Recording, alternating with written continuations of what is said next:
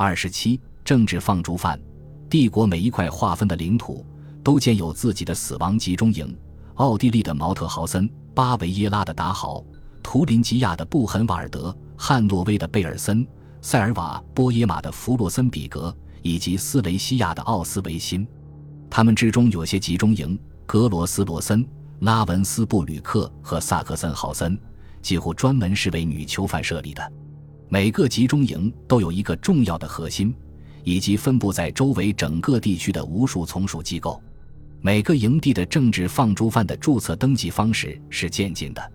中心营地与各个不同的劳动指挥部之间的运输往来十分频繁，而集中营与集中营之间的往来却不太频繁。随之而来的注册登记的方式也有所变化。有些集中营里就施行纹身制度。希特勒的疯狂在于。他不仅把特定的个人或一群人看作需与之搏斗的敌人，还把整个种族都看作敌人，而集中营就变成犹太人的公墓。尤为突出的是奥斯维辛集中营。很快与犹太人站在一起的，有在内战期间被德国人逮捕的反对佛朗哥的西班牙人，还有从领土被分别兼并后的奥地利和捷克斯洛伐克的爱国志士们。从1939年开始。纳粹主义就把被占领的各个民族的爱国志士看作政治上的敌人，那些民族把对侵略者的抵抗视作对国家尽责的表现。而从那时起，德国法西斯的集中营里就挤满了整个欧洲的抵抗分子、自由人士、真正的国际精英。最早是波兰人，然后是法国人、比利时人、卢森堡人、希腊人、匈牙利人、罗马尼亚人、苏联人、南斯拉夫人。最后，自一九四三年九月八日之后，就是意大利人。意大利人最后来到集中营，这并不减轻我们的同胞在集中营囚禁期间所遭受的磨难程度。死去的意大利人的百分比大约是百分之九十三左右，确实并不低于其他国籍死去的人的比例。在每个中心集中营里，以及大部分劳动营里，都有一座焚尸炉在运作。没有建焚尸炉的营地也往那儿运尸体，尽管如此，尸体火化的速度要比人死的速度慢得多，因此大量的尸体都堆积在不同部门隔了一道墙的院落里，而后来尸体也都被埋在乱葬岗里了。从意大利放逐的囚犯约有五万，这个数字包括被放逐至奥斯维辛集中营的二点五万名犹太人，其中约只有上千人返回了意大利。其余从意大利放逐的大部分人都前往毛特豪森集中营，在那里几乎有一万名爱国者死去了，只有七百三十名幸存者。他们之中也有很多人在回国后因疾病和生活困苦而去世。第一批五十名被放逐者于一九四三年十二月从都灵被遣送到毛特豪森。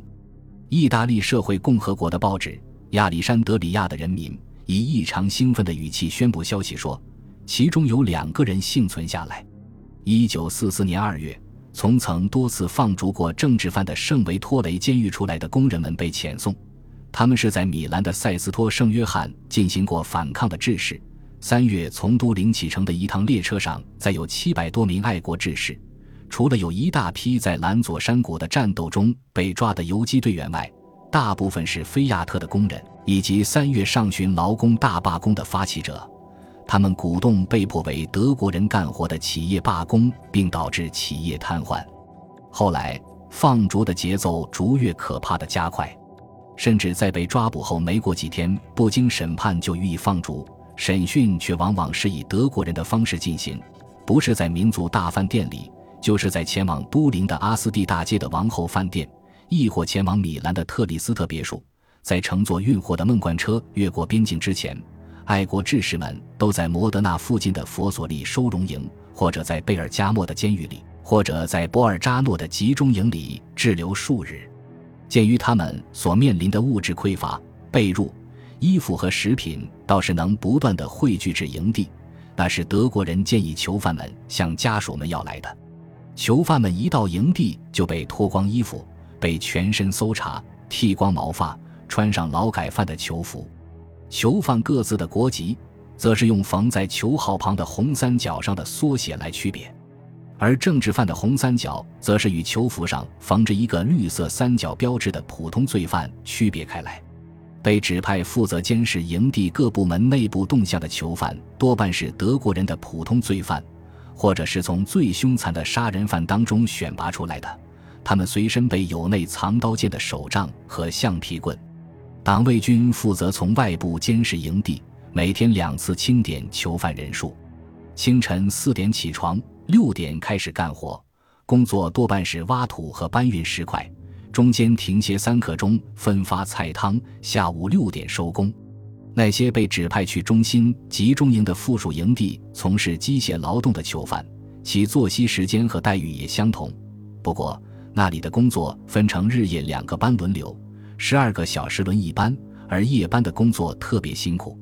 通常在将近晚上八点钟分发完面包，这时营地里一片寂静。不过，囚犯在夜里很快会不断的惊醒过来。有时是举行一次紧急集合，更经常的是对草路电荷人进行一次搜查，或者仅仅就是为预防寄生虫而进行周期性检查。于是，在耀眼的探照灯光照射下，囚犯们赤身裸体的在营地的院子内列好队，任何真正的或者仅被推测为违纪的行为，都得挨棍棒揍打予以处罚，揍五到二十五下不等。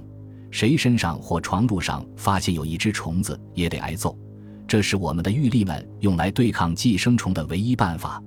在今天这种场合，集中营里生活的种种细节可以忽略不谈，因为关于这个论题，各国的幸存者都写过许多书，那都是被无可辩驳的证据和资料所证实的。第一个被解放的是奥斯维辛集中营，是由苏联军队解放的；最后被解放的是毛特豪森集中营，是美苏军队联合采取的解放行动。